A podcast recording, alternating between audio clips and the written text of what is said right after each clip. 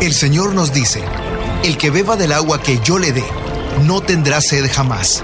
Se convertirá en él, en fuente de agua que brota para vida eterna. Y para conocer más de esa agua que nos da vida, Buenos días en el camino presenta El Cántaro, un segmento conducido por el padre José Román Flecha, doctor en teología moral, quien nos orienta sobre la verdad de nuestra fe. A continuación, Mis queridos hermanos, soy el padre José Román Flecha, sacerdote de la diócesis de León, en España, y les estoy hablando desde la ciudad de Salamanca, también en España. Tengo mucho gusto en compartir hoy con ustedes las lecturas del domingo próximo, que es la celebración de la Santísima Trinidad. Comenzaremos bueno, comenzamos con la invocación de la Santísima Trinidad como siempre, ¿verdad? En el nombre del Padre y del Hijo y del Espíritu Santo. Y con una antífona, que no sé si la cantarán en su iglesia, que dice algo parecido. Es una veracá, es una bendición. Bendito sea Dios, Padre, Hijo y Espíritu Santo, porque ha tenido misericordia con nosotros. Preciosa antífona. Después se dice gloria y a continuación el sacerdote pronuncia la oración colecta, que dice así, Dios Padre, que al enviar al mundo la palabra de verdad y el Espíritu Santificador, revelaste a todos los hombres tu misterio admirable, concédenos que profesando la fe verdadera, reconozcamos la gloria de la eterna Trinidad y adoremos la unidad de su majestad omnipotente. Por Jesucristo nuestro Señor. Amén. Ven que es una oración muy hermosa, cinco líneas nada más, en las cuales se confiesa nuestra fe en la Trinidad. Y le pedimos a Dios que nos conceda profesar la fe verdadera, que reconoce, por una parte, la gloria de la eterna Trinidad y por otra parte, la unidad de su majestad omnipotente. Es decir, tres personas, pero un solo Dios. Y dicho eso, leeremos un texto tomado del libro del Éxodo, capítulo 34, en el cual se dice así. En aquellos días Moisés subió de madrugada al monte Sinaí, llevando en la mano las dos tablas de piedra como le había mandado el Señor. El Señor descendió en una nube y se le hizo presente. Moisés pronunció entonces el nombre del Señor, y el Señor pasando de él proclamó, Yo soy el Señor, el Señor Dios, compasivo y clemente, paciente, misericordioso y fiel. Al instante, Moisés se postró en tierra y lo adoró diciendo, Si de veras he hallado gracia a tus ojos, dígnate venir ahora con nosotros, aunque este pueblo sea de cabeza dura. Perdona nuestras iniquidades y pecados y tómanos como cosa tuya. Palabra de Dios, te alabamos, Señor. Yo estoy seguro de que casi todos ustedes conocen este texto es la presentación del mismo Dios a Moisés entre las rocas del monte Sinaí. Esa manifestación que se proclama en la misa, en la fiesta de la Santísima Trinidad, ya nos revela la bondad infinita de Dios. Él ha liberado a su pueblo de la esclavitud de Egipto, pero Moisés sabe que el punto de partida significaría muy poca cosa si no se alimentara en el pueblo de Israel el ideal del punto de llegada, de dónde venimos y a dónde vamos, y por qué camino hemos de recorrerlo. ¿Por qué? Porque la memoria ha de abrirse a la esperanza. La memoria del pasado alimenta la esperanza del futuro. Por eso Moisés le ruega al Señor que camine con su pueblo y que lo tome como su propia heredad, que lo tome como algo suyo, que no lo abandone, aunque las gentes de ese pueblo tengan la cabeza dura y el corazón duro también a veces. Así que nos habla esta primera lectura de caminar con Dios, caminar con el Dios de la compasión, caminar con el Dios de la misericordia. Y ese no es un privilegio exclusivo de aquellas tribus hebreas que caminaban por el desierto. La fe nos dice, mis queridos hermanos, que también nosotros hoy podemos caminar amparados por ese Dios compasivo y misericordioso. Primera lectura elegida, creo yo, que con buen tino, con buen acuerdo, para esta fiesta de la Santísima Trinidad.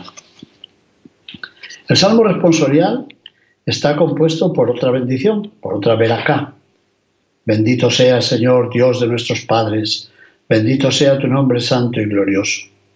Bendito seas en el templo, bendito seas en el trono de tu gloria. Bendito eres tú, Señor, que penetras con tu mirada los abismos y te sientas en un trono rodeado de, querubines. Una bendición muy hermosa. Siempre pedimos que el Señor nos bendiga y terminamos nuestras cartas y nuestros saludos diciendo bendiciones, pero siempre pensamos en la bendición que viene de arriba hacia nosotros y pocas veces pensamos en la bendición que ha de ir de nosotros hacia Dios. Bendícenos, Señor, y nosotros te bendecimos. ¿Saben qué? Yo lo pienso muchas veces cuando me toca aquí rezar antes de la comida o de la cena en esta residencia en la que vivo. Porque a veces se nos dice, a ver, bendiga usted la mesa. Y yo no sé, seguramente que algunos de los ancianos que viven conmigo dirán, no, padre, no era eso. Porque en lugar de bendecir la mesa, yo muchas veces digo, te bendecimos, Padre, por estos dones que nos has dado. Yo creo, yo creo que hay ya algunos de los residentes que dicen, pero este padre no bendice nunca la mesa, ni los platos, ni el cuchillo, ni el tenedor, ni el pan, ni el vino. Bendice a Dios. bueno, pues sí, bendecimos a Dios. Segunda lectura, tomada de la segunda carta del apóstol San Pablo a los cristianos de la ciudad de Corinto, el capítulo 13. Fíjense lo que les dice. Es toda una confesión de la Trinidad, porque de vez en cuando hay hermanos nuestros de otra confesión que se dicen cristianos y nos dicen, ¿y dónde habla la Biblia de la Trinidad? También a veces nos dicen, ¿y dónde habla la Biblia de que María es la madre de Jesús o no sé qué? ¿Y dónde habla la Biblia de la Eucaristía? Bueno, por todas partes, mis hermanos. Miren lo que nos dice Pablo o lo que dice a los cristianos de Corinto y a ti y a ti y a mí. Lo siguiente, hermanos, estén alegres no está mal, ¿eh? No está mal el primer consejo. Estén alegres, trabajen por su perfección, anímense mutuamente, vivan en paz y en armonía. Cinco consejos. ¿Los recuerdan? La alegría, el trabajo, el aliento, la paz y la armonía. Buenos deseos. ¿Y qué les promete Pablo? y el Dios del amor y de la paz estará con ustedes. ¿Qué más? Todavía hay más. Salúdense los unos a los otros con el saludo de paz, porque ha dicho, ya, vivan en paz, el Dios del amor y de la paz, y ahora el saludo de paz. Van cinco veces, ¿eh? Menciona la paz. Y luego dice, los saludan a ustedes todos los fieles. La gracia de nuestro Señor Jesucristo, el amor del Padre y la comunión del Espíritu Santo estén siempre con ustedes. Y aquí yo ahora guardo silencio y le pregunto a usted que vive junto al mar y a usted que vive allá cerca de las montañas y a usted que vive cerca de un lago. A ver, ¿les suena a ustedes alguna vez? ¿Les suena este, este deseo, este saludo de Pablo? Se lo voy a repetir. La gracia de nuestro Señor Jesucristo el amor del Padre y la comunión del Espíritu Santo estén siempre con ustedes. ¿Lo han oído alguna vez este saludo? Sí, yo sé que estoy haciendo una bromita. Es el saludo que ha adoptado la Iglesia para comenzar la Santa Misa, siempre. ¿Dónde nos inspiramos nosotros al orar? En las Sagradas Escrituras. Bueno, y después de eso, el versículo de la aleluya ¿Saben cuál es? Pues uno que nosotros recitamos todos los días. Gloria al Padre y al Hijo y al Espíritu Santo. Al Dios que es, que era y que vendrá. Palabras tomadas del Apocalipsis. Bueno, y con ello yo creo que es hora de que lleguemos al Evangelio. Es muy corto. Está tomado del Santo Evangelio según San Juan, capítulo 3. A ver, expertos, hermanos míos que leen tanto los evangelios, ¿qué ocurre en el Evangelio de Juan en el capítulo 3? A ver, agucen la memoria. el encuentro de Jesús con Nicodemo en el corazón de la noche. ¿No se acuerdan? Pues de ese texto vamos a leer mm, seis líneas. Esta fiesta de la Santísima Trinidad. Y dice así Jesús a Nicodemo, tanto amó Dios al mundo que le entregó a su Hijo único, para que todo el que crea en Él no perezca, sino que tenga vida eterna. Porque Dios no envió a su Hijo para condenar al mundo, sino para que el mundo se salvara por Él. El que cree en Él no será condenado, pero el que no cree ya está condenado. Y ya está condenado por no haber creído en el Hijo único de Dios. Palabra del Señor. Gloria a ti, Señor Jesús. ¿Saben lo que se me ocurre?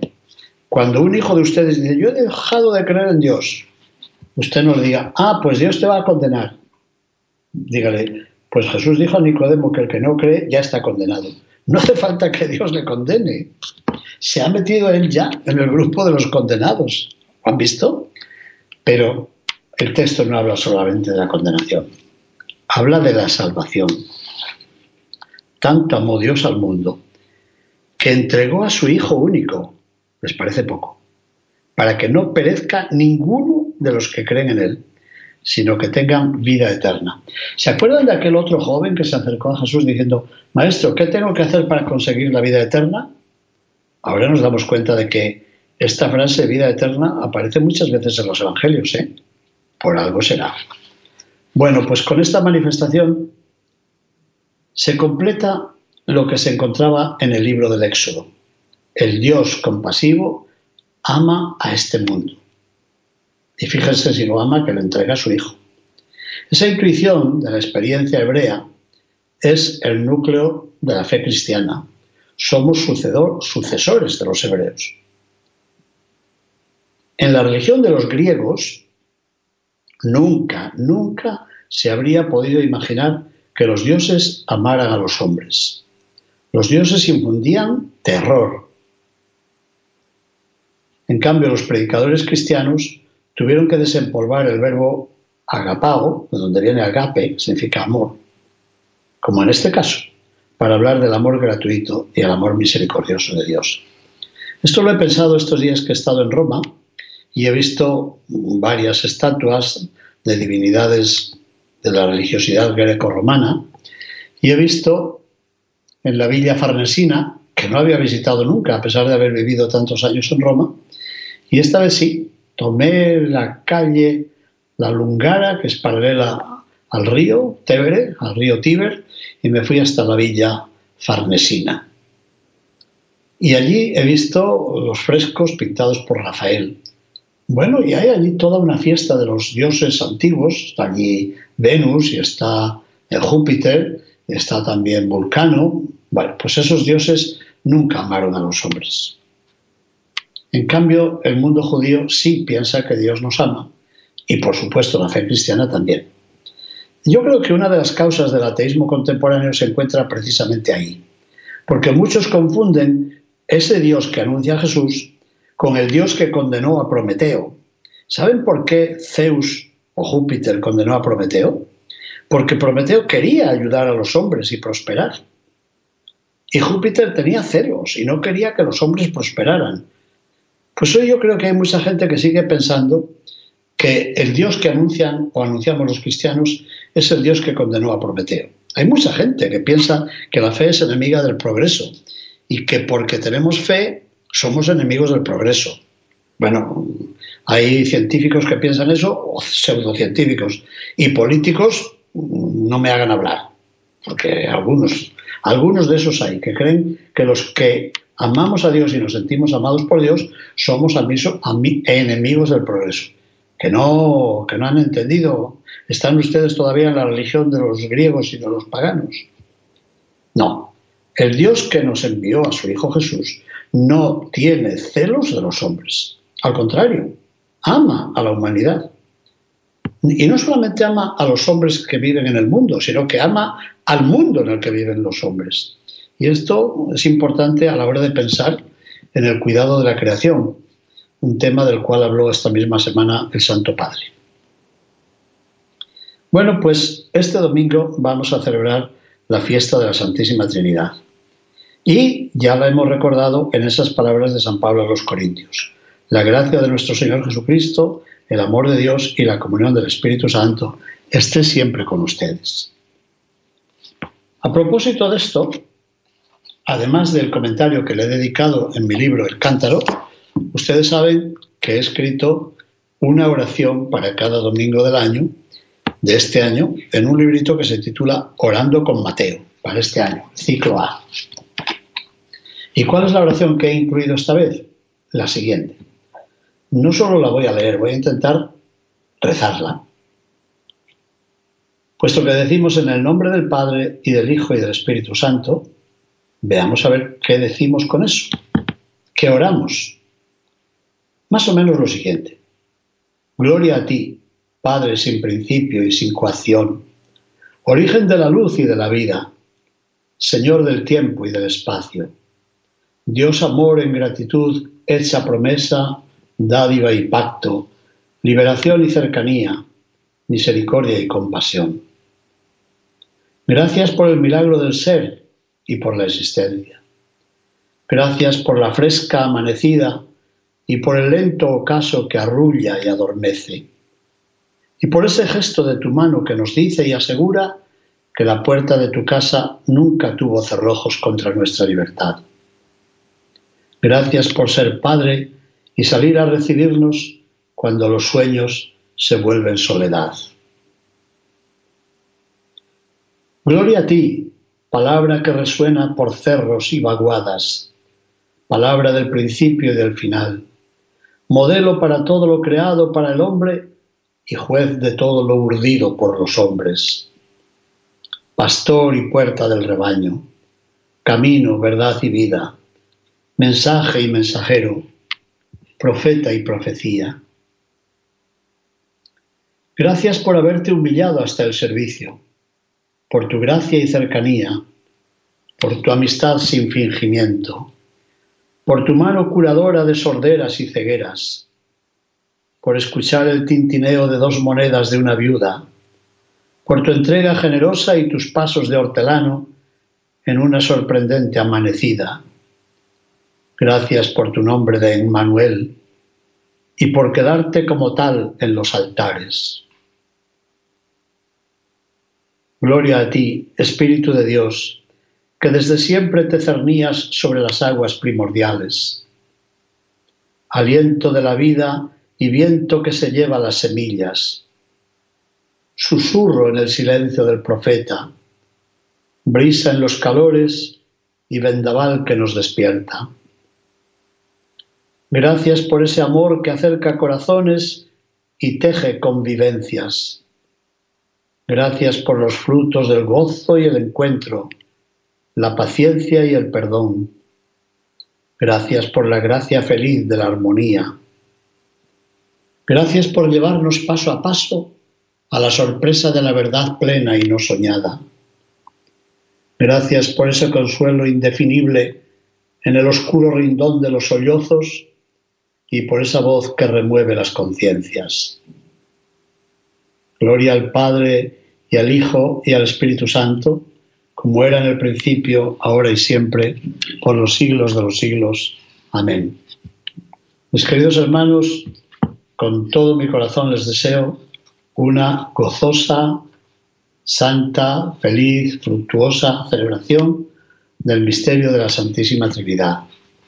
Vivamos siempre así, en el nombre del Padre, en el nombre del Hijo, en el nombre del Espíritu Santo que la Santísima Trinidad, a la que invocamos con frecuencia, casi sin darnos cuenta, nos alegre a vivir en su paz. En su exhortación, la alegría del Evangelio, el Papa Francisco nos recuerda que nuestra fe en el Dios Trinitario promueve el amor al prójimo, promueve la fraternidad, promueve la justicia y nos lleva a la compasión que comprende, la compasión que asiste y la compasión que promueve a la persona. Oh Dios compasivo y misericordioso, te adoramos en la unidad de tu ser y en la Trinidad de tus manifestaciones. En tu santo nombre nos ponemos en camino y proclamamos para tu gloria el Evangelio que nos salva. Amén. Mis queridos hermanos, de nuevo, bendiciones. Oremos unos por otros. Muchas gracias. Buenos días en el camino presentó El Cántaro con el padre José Román Flecha.